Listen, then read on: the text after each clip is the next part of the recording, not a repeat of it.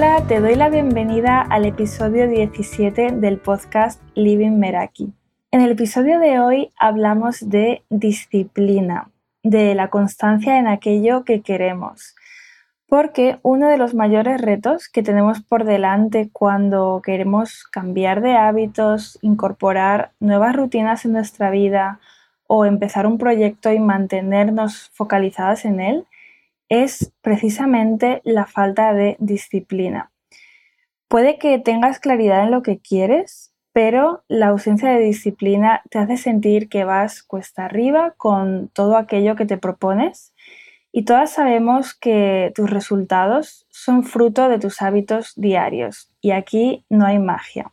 Y en mi experiencia personal hay algunas personas que han resaltado la disciplina como una cualidad en mí y esto me llevó a reflexionar sobre mi experiencia y al mismo tiempo a investigar sobre ello para crear el contenido de este episodio. Yo personalmente he tenido periodos con más autodisciplina que otros, pero también he tenido ideas equivocadas sobre su significado y connotaciones sobre este concepto que no han ayudado. Porque lo que ocurre con la disciplina es que es incómodo a veces, significa que hay que hacer algo que en ese momento a lo mejor no es lo que más nos apetece hacer y también es probable que la recompensa se haga esperar. No es algo tangible que podamos experimentar después de pasar una tarde disciplinada y para colmo, pues también nos obliga a a veces controlar nuestros impulsos y, los imprevistos que puedan surgir, cosas que, bueno, tampoco son fáciles. Y quiero entrar en materia, cómo no, haciéndote una pregunta. ¿Qué es para ti la disciplina en tus términos? Y ver qué connotaciones y creencias aparecen. Porque para algunas personas la disciplina puede tener connotaciones que sean negativas, restrictivas.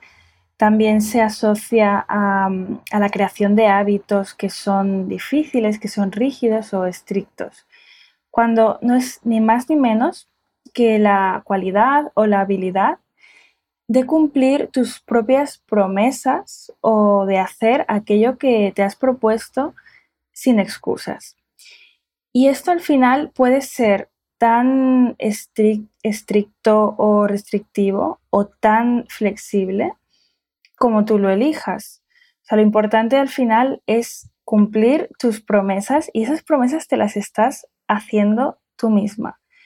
Por ejemplo, una persona que se propone leer una hora cada día y lo acaba haciendo tres días a la semana y hay otra persona que se propone leer tres días a la semana y consigue leer los tres días, yo sí tengo que elegir, prefiero ser la que cumple sus intenciones, es decir, la que lee tres días a la semana.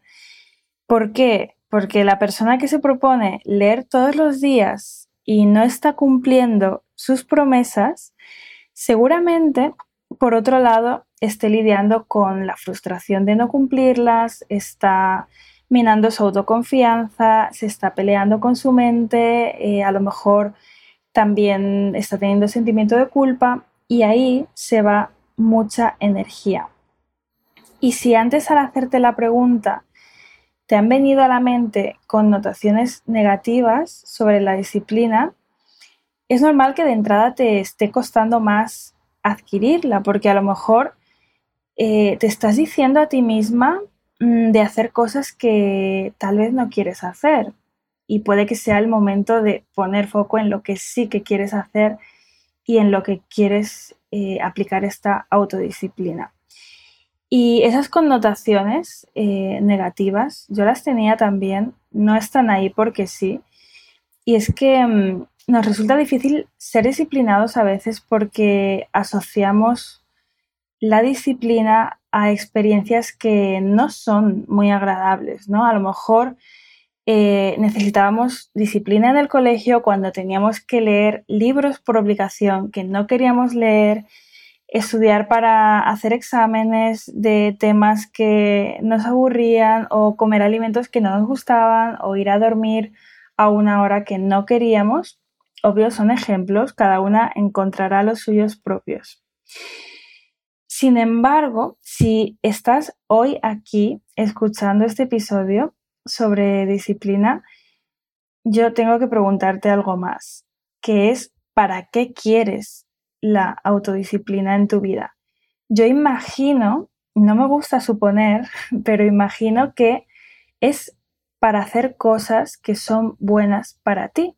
Y eso requiere hacer lo que tú consideres que tienes que hacer, incluso en aquellos momentos en los que sea incómodo o sea incluso difícil. Y al final se trata de darte cuenta de por qué estás viendo el ser disciplinada a lo mejor como algo que te aleja de, la libertad, cuando puede que sea justo lo contrario, ya que eh, cumplir tus promesas es lo que te va a llevar a conseguir tus metas, tus objetivos, tal vez tu libertad también, porque la autodisciplina es como pues, un coche que es muy potente que te va a llevar a donde tú le digas en el GPS. Tú eliges dónde quieres ir, te subes y sabes que, bueno, tardes más tiempo o menos tiempo, vas a llegar ahí y eso depende totalmente de ti. Y cuando hablamos de alcanzar nuestras metas, necesitamos disciplina para las diferentes etapas del proceso. Primero, para planificar qué es lo que queremos hacer y cuándo. También necesitamos la disciplina para ser constantes y también incluso para hacer un stop y poder evaluar eh, cómo nos está yendo, qué podemos cambiar, qué podemos mejorar. O sea, todo es un ciclo. Y la autodisciplina implica actuar de manera coherente con aquello que te propones en lugar de actuar en base a cómo te sientes en ese momento. Y por eso es incómodo, porque ahí surge la tentación de abandonar al no ver resultados rápidos, la de hacer otras cosas que son más sencillas en ese momento, pero que no te acercan a donde quieres, la procrastinación, las excusas que nos podamos poner, el cansancio, el no saber por dónde empezar. Y todo esto pues nos lleva a no cumplir nuestros compromisos. A lo mejor has planificado hacer ejercicio el lunes a las 6 de la tarde después de trabajar y llega ese momento y no te apetece. Y disciplina es hacer lo que dices que vas a hacer incluso cuando no te apetece, pero porque tú sabes que es bueno para ti. O sea, si no piensa en cuántas veces em, tal vez no te apetecía hacer ejercicio, pero después te has alegrado. Esto pasa muchísimo. ¿Quién se arrepiente de haber hecho ejercicio una vez hecho? Y hay cosas que suponen un placer inmediato, pero no un beneficio a largo plazo. O sea, al final, la autodisciplina te ayuda a alejarte de, esas cosas en el momento en el que quieres ser autodisciplinada, porque estás creando un entorno que, te lo pone fácil, sino también piensa en las veces en que mm, te has visto como en actitudes más eh, desorganizadas o por ausencia de, normas, por ejemplo, en, en, vacaciones, con los horarios y demás. Y con esto me refiero a cuando quieres de manera intencional aprovechar el día, ser disciplinada y acabas por no hacerlo. Pero si eliges dejar el día y fluir haciendo lo que te apetezca en ese momento, eso es otra cosa muy distinta que también está genial, pero no es de lo que estamos hablando aquí y ahora en este episodio. Dice Will Smith que la autodisciplina es la definición de amor propio. Y yo no puedo estar más de acuerdo con esta visión. Y es que cuando nos amamos, nos tratamos con el máximo respeto. Y ese respeto hacia nosotras se da a través de nuestros pensamientos, de nuestros comportamientos, de nuestras acciones. Y las personas que se aman a sí mismas de verdad son disciplinadas porque hacen lo que han dicho que, van a hacer porque quieren hacerlo. Y las personas que no se están negando aquello que quieren renunciando a la disciplina. Yo recuerdo épocas en las que no veía esa disciplina en mí y qué pasaba, pues que no tenía mucha idea sobre lo que quería o no confiaba en mi capacidad para poder alcanzar mis metas no sabía qué hacer después de fallarme a mí misma, no conocía el poder de los hábitos y cuando tienes disciplina te permites hacer aquello que es bueno para ti. Y eso es amor propio, es autocuidado. La disciplina te ayuda a poner límites o a dejar ir aquello que, que no es bueno, que no quieres en tu vida.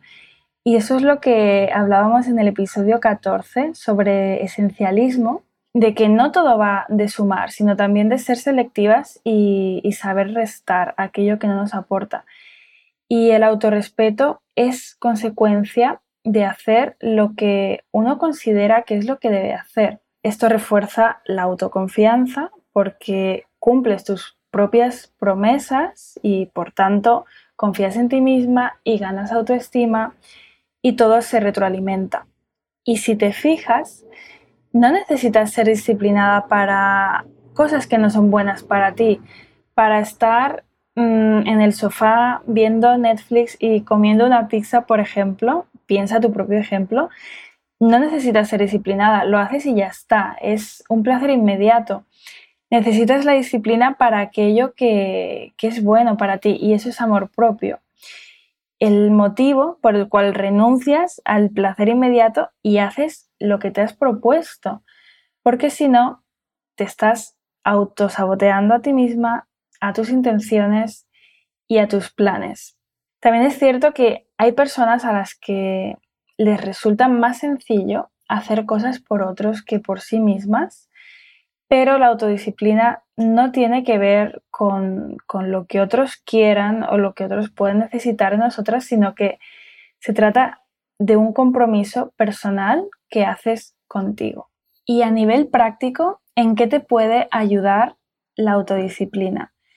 Pues, por ejemplo, en estar concentrada, sin distracciones, en levantarte temprano para ponerte primero con tu rutina de mañana, en irte a dormir a la hora que eliges porque valoras tu sueño, en elegir qué tiempo vas a dedicar a formarte y cumplirlo, en destinar un tiempo diario a sacar adelante tus proyectos personales, en alimentarte de la manera en que le va bien a tu cuerpo, planificando, eligiendo mm, los mejores alimentos, evitando tentaciones cuando decides no tenerlas, en elegir cuándo haces ejercicio y hacer tu entrenamiento aunque no estés motivada ese día, y en rodearte de personas que te nutren y poniendo límites en los compromisos en los que no quieres invertir tu tiempo y energía porque tienes claras tus prioridades.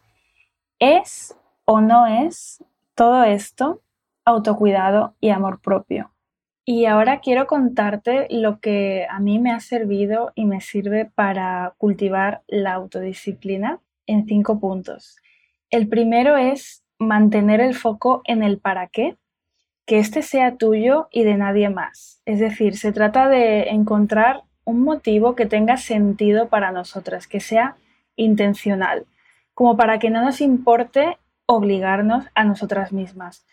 Por ejemplo, si yo elijo y decido levantarme a las 6 de la mañana, que sea porque valoro dedicarme ese tiempo al principio del día, porque aprecio el silencio que hay en, esa hora, ese momento para mí, no porque otras personas lo estén haciendo o no porque sí. O sea, si soy un búho que mm, funciona mejor por las noches, pues igual no es ahí donde quiero poner la disciplina. Si elijo también dedicar una hora al día a la formación, que no sea porque sé que formarse y aprender cada día es bueno y está bien, sino porque esta formación que estoy haciendo está alineada con, esto, con esto otro.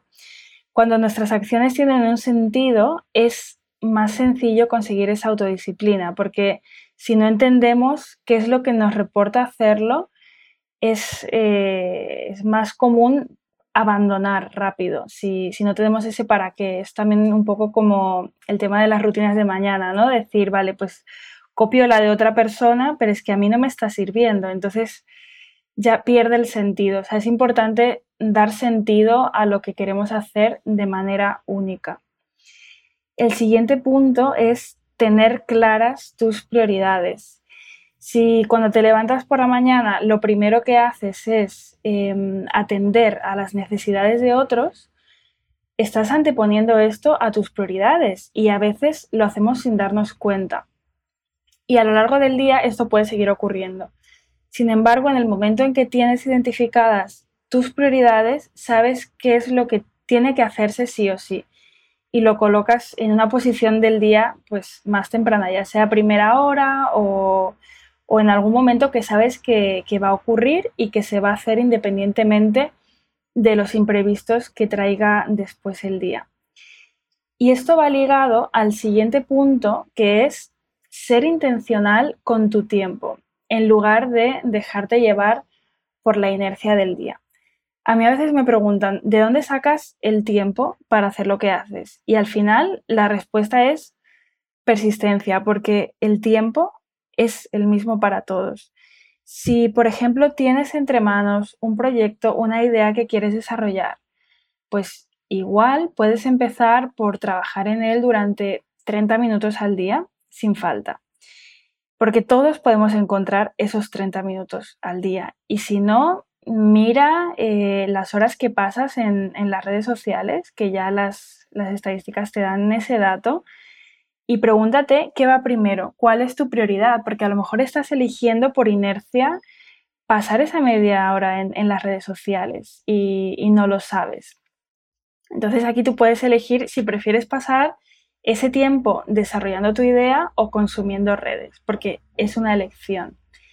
Y hacerlo sin falta significa que incluso si estás delante de una hoja en blanco eh, durante ese tiempo y, no consigues em, dar vida a tu idea, seguir haciéndolo hasta que pueda emerger algo de ahí, porque ya estás construyendo esa, esa constancia, esa persistencia, ese bloqueo de tiempo de esa media hora que proteges para ti y, poderla pues hacer más grande o, más pequeña, pero basándote en, tu estilo de vida y en tus metas.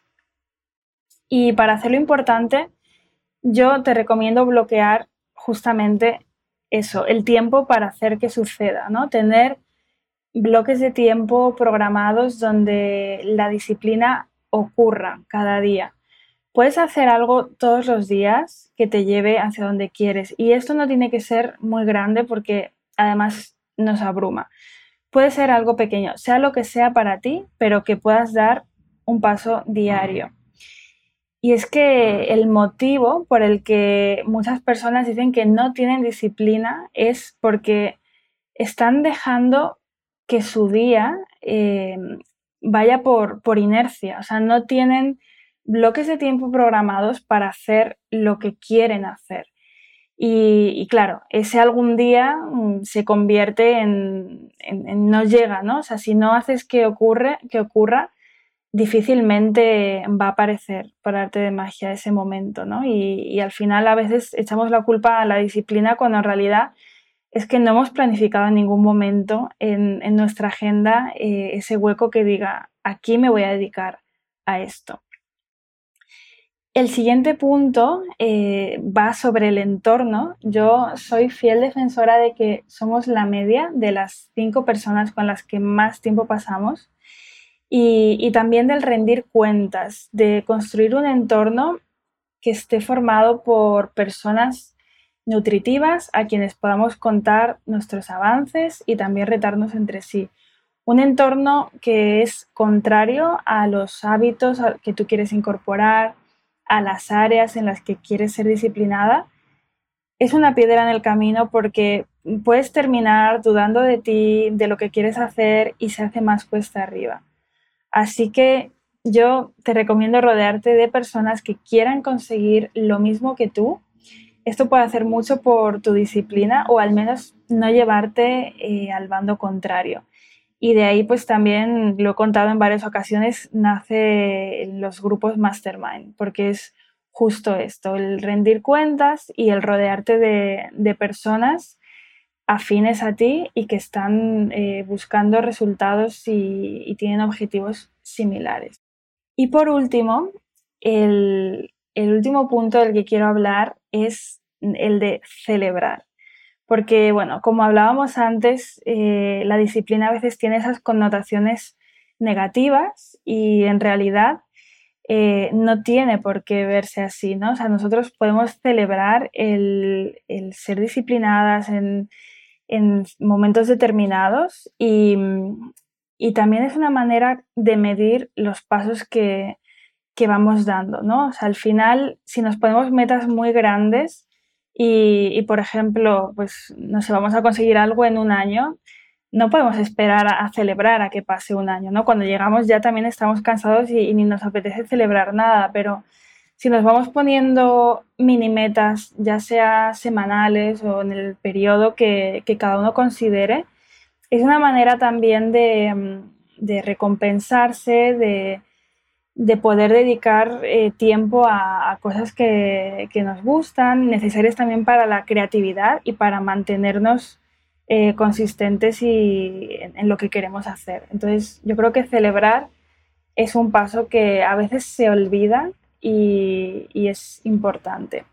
Y bueno, esos serían los puntos, pero por último, también es cierto que ser disciplinada no es una condición que de ser disciplinada o no serlo, o sea, puedes serlo en un área sí y en otras no no es una condición de tu persona ni de tu valía, sino una habilidad que entrenas para actuar a favor de lo que tú quieres y de lo que es importante para ti.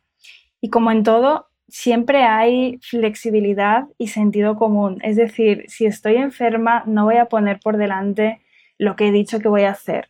por eso también es importante identificar cuándo nos encontramos ante trampas mentales que nos ponemos y cuándo realmente necesitamos parar o hacer esa excepción. Y para terminar, vamos como siempre con la parte práctica del episodio. Hoy te propongo elegir de manera intencional en qué área quieres esa disciplina y crear tu para qué único. Escríbelo y tenlo cerca para recordártelo cada día y crea espacio para que suceda. Y si te abruma una tarea, fragmentala en pasos más pequeños. Y si no lo tienes claro, pero quieres empezar a entrenar esa disciplina, puedes empezar con tareas diarias, sencillas y que a día de hoy no estés haciendo, como por ejemplo hacer la cama justo cuando te levantas o fregar los platos después de comer, definir el tiempo que pasas en redes sociales, subir las escaleras andando en lugar de coger ascensor, dejar cada noche la casa ordenada sin cosas de por medio para que al día siguiente al levantarte esté todo despejado o beber eh, cierta cantidad de agua al día, la que tú elijas. Y eso te va a dar seguridad y confianza en ti. Aunque sean pequeños pasos, son valiosos porque nos sacan del punto en el que estamos. Y hasta aquí el episodio de hoy. Lo cierro con una frase de David Campbell que dice, la disciplina es recordarte lo que quieres. Como siempre, te animo a que cojas lo que te sirva del episodio y descartes lo que no. Y si quieres contarme cómo es tu relación con la autodisciplina, tu experiencia, si te ha servido de algo lo que has escuchado hoy o lo que quieras compartir, me puedes encontrar en Instagram en lady.meraki. Y si te ha gustado el episodio y crees que le puede ayudar, servir o inspirar a alguien, no dudes en compartirlo. De nuevo, gracias por estar ahí y nos escuchamos en el próximo episodio. Hasta pronto.